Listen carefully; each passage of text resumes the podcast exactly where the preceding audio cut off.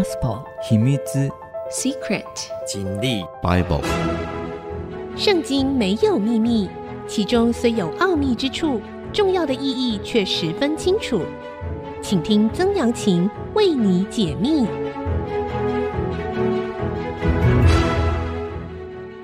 这里是 IC 之音主客广播 FM 九七点五，欢迎您收听《圣经没有秘密》，我是说书人曾阳晴。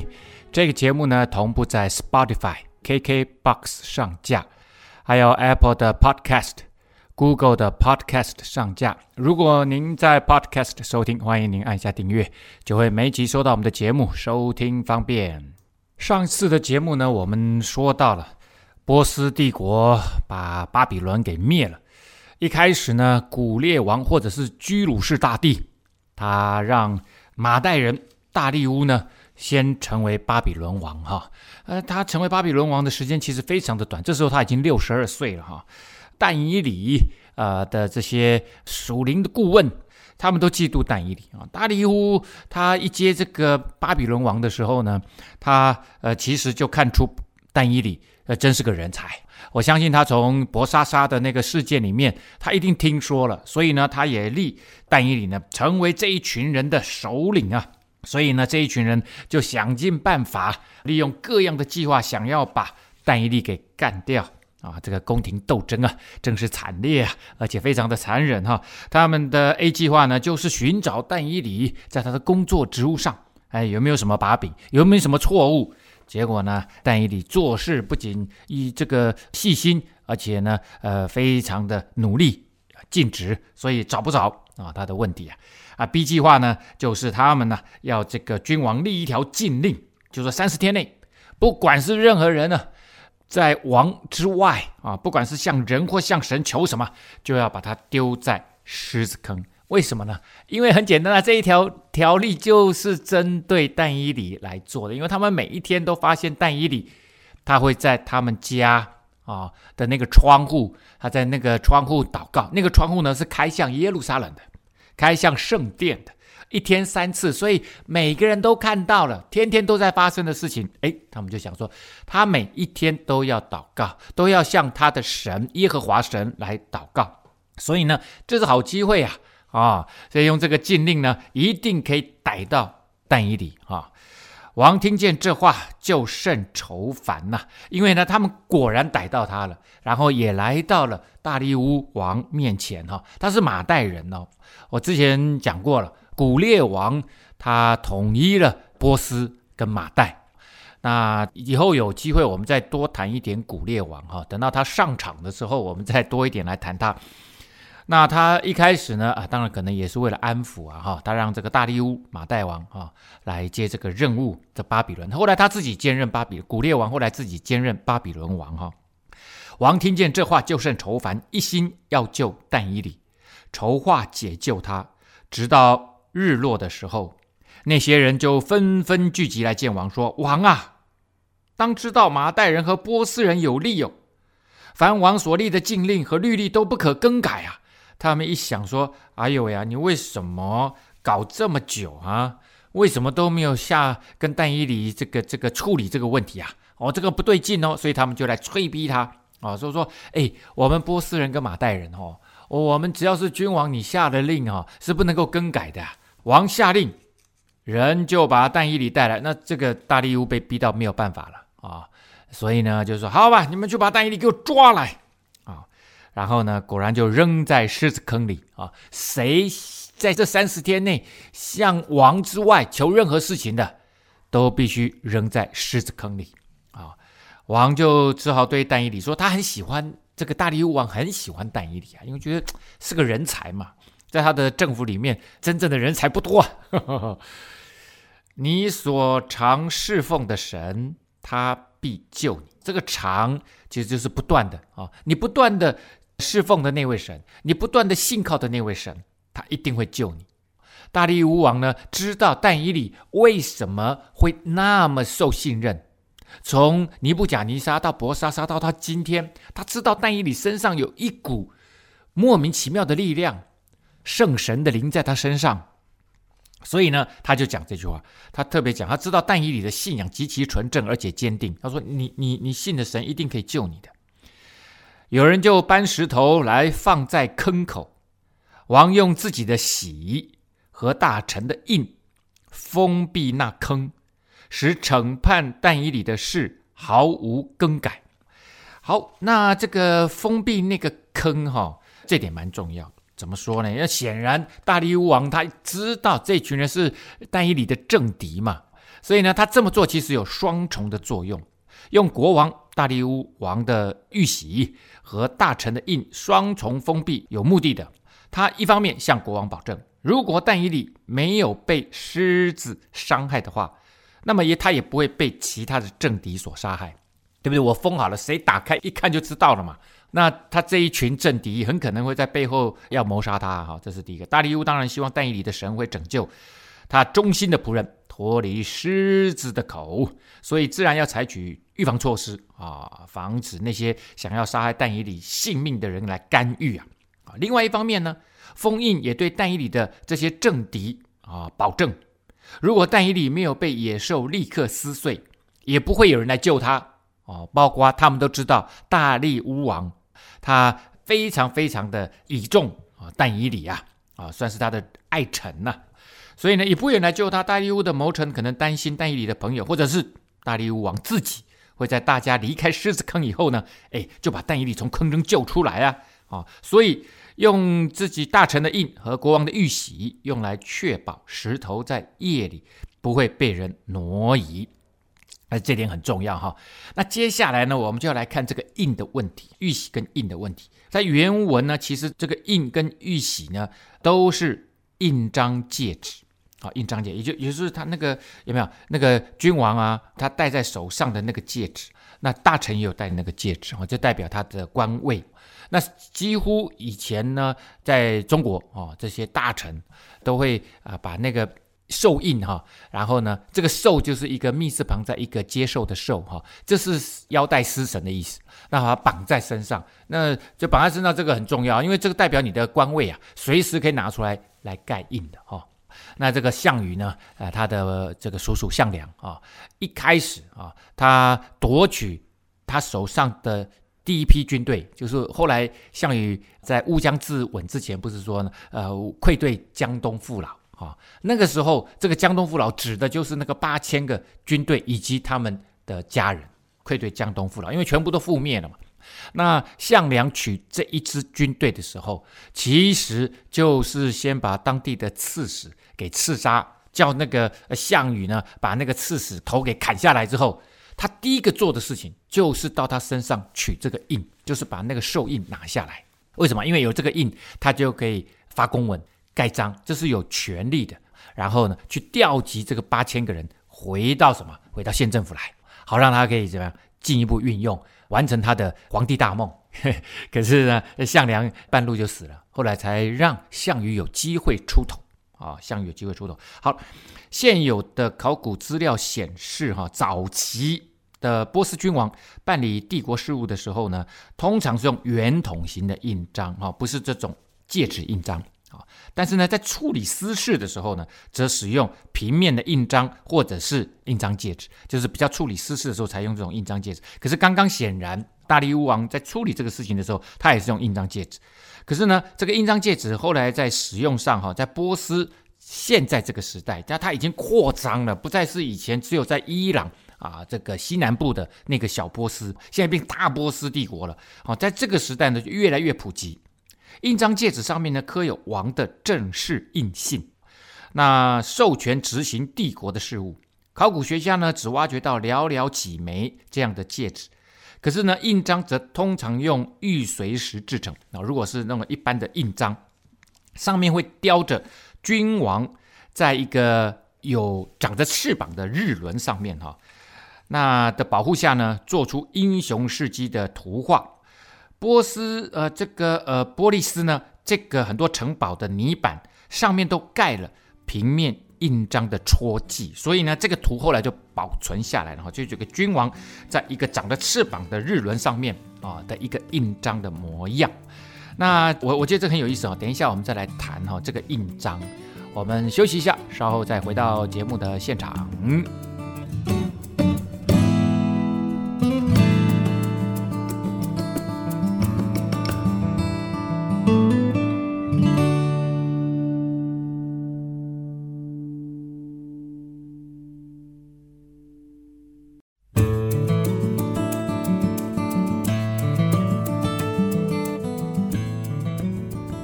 欢迎您回到《圣经没有秘密》，我是说书人曾阳晴。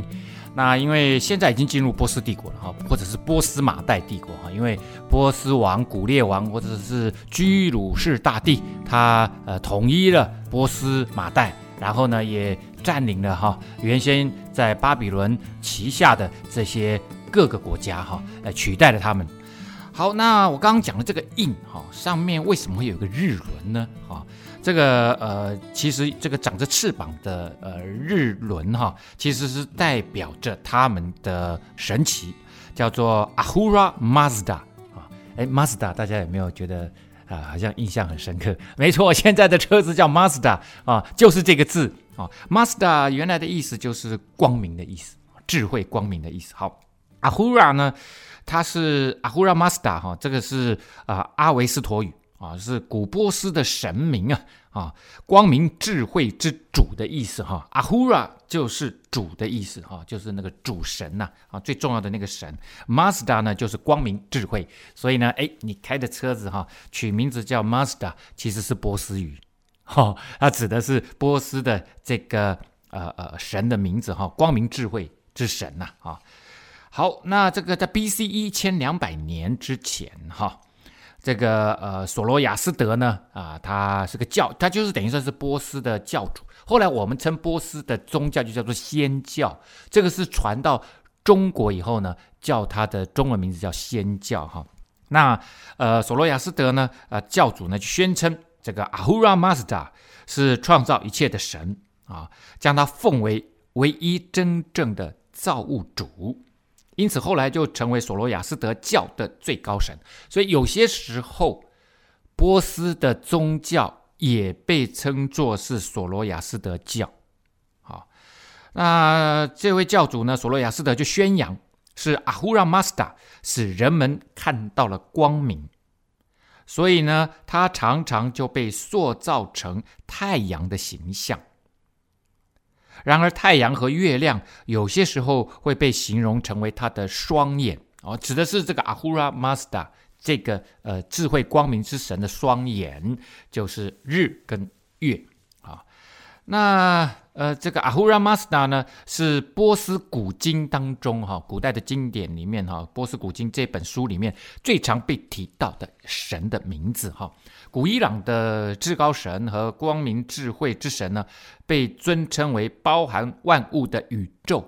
它有一个特质哈，特性蛮蛮有意思的哈。我们常常说上帝是全知全能的神哈，他创造一切，也掌管一切啊，也引导一切。可是呢，诶，这位阿胡拉马斯达呢，他是全知的神，他他 He knows everything，but 啊，他并不是全能的神啊。为什么呢？因为有一个神在跟他对抗啊，在善恶善恶二元论中，他是代表光明的善神，与代表黑暗的恶神阿里曼阿里曼啊进行长期的斗争，最后获得胜利啊！那我们再来呃了解一下哈，波斯宗教背后的神话啊系统这样子哈，我们稍微理解一下哈。呃，波斯神话中最高神阿胡拉马斯达创造了物质世界，啊、在索罗亚斯德教里面呢，马斯达他创造了七大物质啊，分别是啊，老师要考试喽啊，大家赶快写下来哈，天空、大地、水、植物、动物、人和火啊。呃，至今呢，这七大物质哈，带这这个七的这个数字啊，在今天伊朗人的手心中呢，仍具有啊这个崇高吉祥的意义了哈。火啊，这个代表呢无限的光明啊，因此索罗亚斯德教呢就把拜火作为他们的神圣职责啊。在公元这个这个呃初初的时候呢，啊，唐朝啊就有三个外国宗教从西域传进来，啊，景教、仙教、摩尼教。啊，景教呢，我们在这个节目一开始的时候就稍微提到了，它就是啊，这个呃呃呃，基督教呢，在呃大公会议之后，在第四世纪大公会议之后呢，分裂了，然后。啊，这个呃，这个叙利亚安提阿教会啊，他们这个呃聂斯托流呢这一派就被赶逐出来。聂斯托流呢，他在埃及的开罗哈，他呃这个这个呃不是埃及的开罗啊，这个埃及的那个港口，等一下我想到了再跟各位讲哈，埃及的那个港口哈，然后他们开了这个呃大公会议，因为他们晚到的关系哈，所以他们就故意开始啊，因为他们之间有一些神学上面的不合啊。然后他们就被判为异端啊，被判为异端，然后他们就往东传哈，一直到了唐太宗的时代呢，就进了关哈，然后呃也也进了沙洲啊，然后来到了长安啊，这个就是呃这个从敦煌进来的景教，也就是所谓的基督教，光明之教，景就是光的意思。那当然是中国人把它另外再取这个名字哈，因为。呃，他们就会去理解他们宗教的内涵啊，因为因为这个是个全新的宗教嘛，啊，真的不知道呃怎么样来来来这个理解它啊，来命名它啊。好，那这个呃拜火教呢，就是祆教啊。那仙教呃后来有这个呃安禄山啊，大家知道安禄山叛变嘛哈，在这个唐玄宗的时候。安禄山本身就是仙仙教的人，但是他跟这个波斯人呢之间有非常多的互动。那仙教呢传进中国之后呢，啊，其实他们很少向外传教的啊，他们自己有秘密会社啊，都是中高阶层的人，都是中高阶层，他们互相之间啊有这个团契啊，有有互动啊，那不太像一般平民、一般呃这个民众啊传传他们的呃宗教。一直到呃这个《倚天屠龙记》哈，后来写这个呃呃呃这个金庸哈写《倚天屠龙记》啊，里面有光明左右使啊，呃那个其实都是跟仙教啊也这个这个有连结的哈，有关系的，一脉相承的啊。那索罗亚斯德教呢，主张善恶二元论，他认为善神马自达与恶神呢阿瑞曼啊，这个处在彼此敌对的状态中。双方苦战一万两千年，哇，吓死人呐！那善恶二端征战之中呢，其实人是有选择自由的，看你要投靠善神，还是要投靠恶神呢？啊、那这个在第一个三千年里面呢，啊，阿胡拉的这个光明世界与这个呃阿里曼的黑暗世界并存啊。最早的人类呢，也经受着啊来自邪恶黑暗的诱惑以及误导啊啊！可是，一直到今日，善神的胜利带给人们丰收、健康和安乐，而恶神呢，就会使人遭受不幸。人死后呢，将会依据在世间的言行进入天堂或投入地狱啊。好，这个就是啊、大致上哈啊、来自于。这个呃波斯的啊祆教啊祆教，然后呢，哎这个呃他们啊这个这个整个背后的这个这个背景哈，那我我就是从那个印开始谈起的哈，让大家比较知道啊，王用自己的玺和大臣的印，那这两个大分，他这两个指的都是他们手上的戒指印记哈。好了，那这个大力乌王呢回宫了，中夜进食啊，没有吃啊。是是没有吃，不是中夜一直在吃哈，因为因为心情不好嘛，他想救他，可是又不能救他，因为是他自己落入了这一群政敌的陷阱，他自己现在应该明白了啊，原来他们要他设立这个禁令，唯一想要对付的目标其实就是但以理，而但以理又是他这么倚重、这么爱的、这么爱的一个一个一个臣子啊，这么好的一个智慧的臣子，现现在却亲手把他送进了狮子坑。所以他一定非常懊恼，非常非常的懊恼啊！回宫啊，终夜禁食不吃，心情不爽啊！无人拿乐器到他面前，并且睡不着觉啊！呃，这个乐器哈，原原文很难理解那个字哈，不知道它真正的意思是什么。亚兰文哈非常难，这这个字。那翻译成乐器其实是蛮好的，好像就娱乐嘛哈。这个晚上睡不着觉，可能要人家弹琴啊哈，弹这个催眠曲哈，就比较容易睡哈。那呃，反正呢，就是呃，应该是有人来到他面前，啊，那希望呢能够帮助烦躁的王呢啊，能够平息他内心的焦躁啊，但是却无法啊让他入眠呢。究竟后果如何？我们休息一下，稍后再回到节目的现场。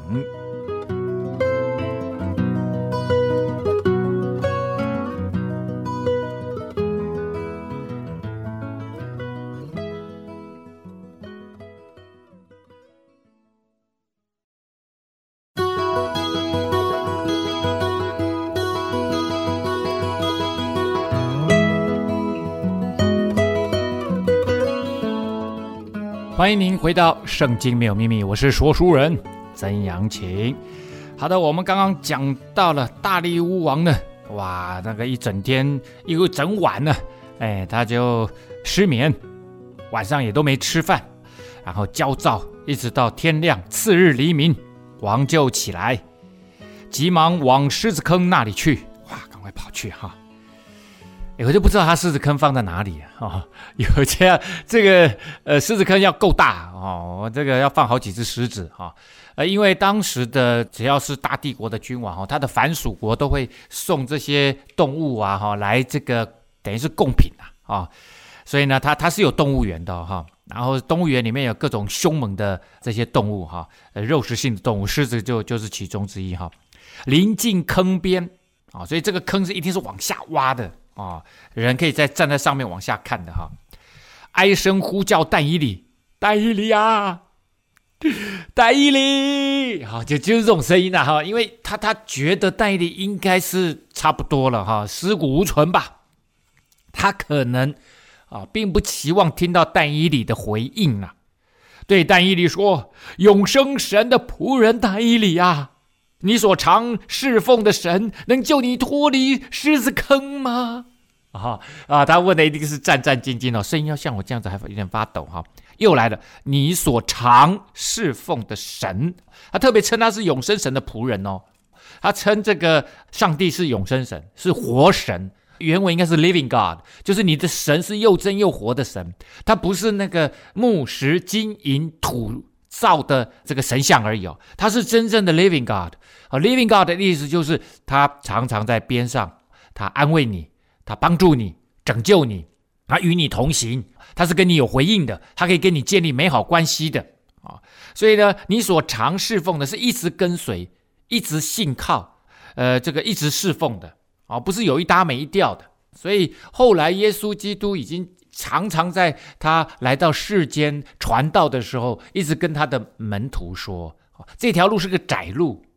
你们要跟随就好好跟随，他特别跟彼得讲：“彼得，你跟随我吧。”他刚第一次呼召的时候，在加利利海边啊，彼得呢借着耶稣的帮助捞了啊，他整夜捕鱼啊啊，并没有捕到鱼。然后耶稣就说：“把船开到水深处。”那时候天已经亮了。其实，在加利利海，他们比较常晚上捕鱼啊，因为晚上捕鱼呢没那么热。啊，不会那么闷热啊，那个水蒸气上来的时候蒸腾啊，那个热气，所以他们喜欢晚上捕鱼。可是整晚捕鱼呢，没有捕到鱼。那白天捕鱼，他通常会在水浅的地方捕鱼啊，啊，水清就无鱼嘛。啊，你开到水深处就不是素常应该做的事情。可是耶稣叫把船开到水深处，耶稣是木匠啊，啊，你想彼得心里面一定在想说，怎么这个时候，你还叫我把？这个船开到水深处，结果呢，船开到水深处，果真捕到了好多的鱼啊！啊，然后彼得就说：“哎呀，主啊，你饶恕我吧，我是个罪人，你离开我吧！”啊，那耶稣就说：“你跟从我吧。”可是后来呢，耶稣被抓的时候，彼得呢跑掉了啊，三次不认主啊，啊，跑掉了。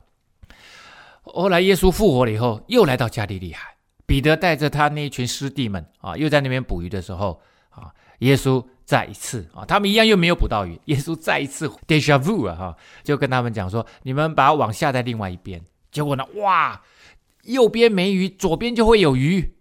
骗笑哎，结果呢，果真呢，换了另外一边呢，就好多鱼。然后呢，到了岸上，耶稣烤鱼给他们吃。耶稣又跟他说：“你跟从我吧。”所以又说是窄路，又说是你跟从我。然后后来耶稣又讲了一句话：“天天背起你的十字架来跟从我。”不仅是跟从，而且背起十字架。背起十字架就是把你的自我中心，把你的罪定在十字架上来跟从耶稣。所以这是紧紧的跟随，愿意被上帝使用的跟随，就就像但以理这样，就对了。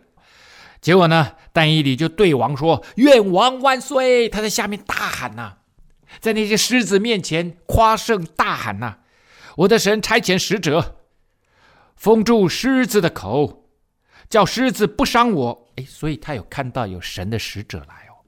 所以，如果是一个跟上帝有紧密关系的人，上帝乐意差遣天使来到你的身边帮助，而且能够让你清清楚楚的明白，这就是上帝的拯救啊。因我在神面前无辜，我在王面前也没有行过亏损的事啊，对神对人，他都尽心尽力尽意啊，做他当做的事情啊。这里在神面前无辜呢，其实就是求神来审判你的清白，来为你伸冤，证明你的清白。所以圣经里面常常讲，让神来伸冤，不要自己伸冤啊！自己伸冤，你就会用自己的标准来说，哦，我是无辜的，让神来做这个审判者。所以，上帝常常要他的儿女们、基督徒们，把这个事情很多。是非善恶的问题，最终的审判交在上帝手里面。呃，上帝审判所指的是透过某种通常会对被告人构成威胁、构成危险的这样子的一个状况，然后呢，把它放在神的手中。神明若是插手保护被告人啊，得受得免受伤害，就是宣告被告人是清白的判决。所以这件事情，但以理。被丢在狮子坑里面，那他如果真的没有受到伤害，那就是神亲自判决说他是清白的，就是这个意思啊。古代近东大部分的神明裁判都牵涉到水啊、火啊、毒药等等的危险啊，暴露在这些危险之中的被告，实质上在神明还没有施行作为表明其清白之前，是在假定有罪的处境之下的。这个是呃，我们是说，如果这个人还没有抓到证据，我们就要假设他是清白的。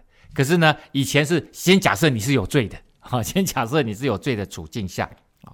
然后但以理说：“因为我在神面前是无辜的。”大家有没有注意到，但以理在被扔到狮子坑之前哦，他都没有为自己或者为自己的行为辩护，诶。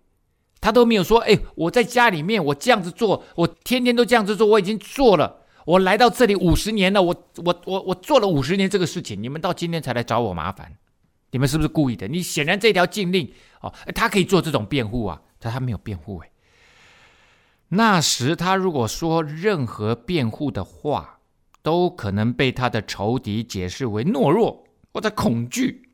现在神既然要拯救他的性命，他就决定宣布自己是无辜的啊！按着你们的文化、宗教习俗，说你们的神明会审判嘛？你看看我不就是上帝亲自审判了吗？上帝亲自证明我是无辜的嘛？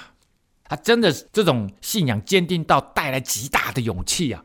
能够面临自己生命遭受到威胁的坚定信仰，这才是真的信仰。所以呢，在宗教史上面有好多的被迫害的人，然后到最后他们殉道，其实都是像但以理这样的心智啊。我的神差遣使者封住狮子的口，所以有有天使来哦，因为我在神面前是无辜的，王就甚喜乐啊！哇，大礼物好快乐啊！哦，哎，真的。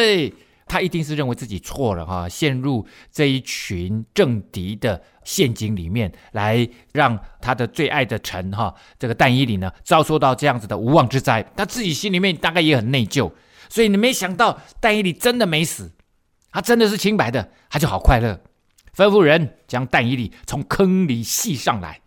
于是但以理从坑里被系上来啊，系就是用绳子把他呃绑住，把他拉上来。结果呢，身上果然。毫发无损啊，因为他信靠他的神。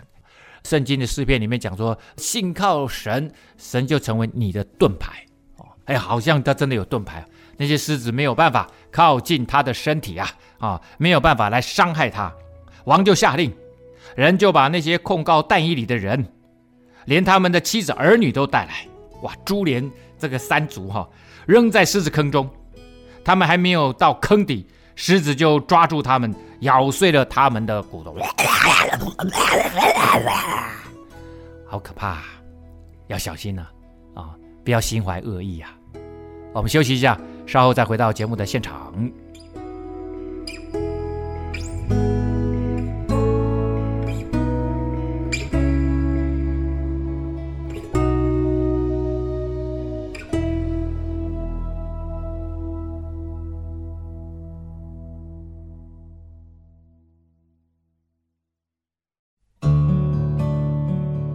欢迎您回到《圣经没有秘密》，我是说书人曾阳晴啊。刚刚大家有没有被那个狮子咬碎他们骨头的呃这个声音给吓到啊？哦，那那是曾老师啊特别去录来的哈，可怕，对不对？哈、哦，这个还没有到坑底哦。那你知道这个都有画面啊，这个画面真的写得活生生的哈，血淋淋的。哎呦，那时候大力乌王传旨，小玉住在全地各方各国。各族的人说：“愿你们大享平安。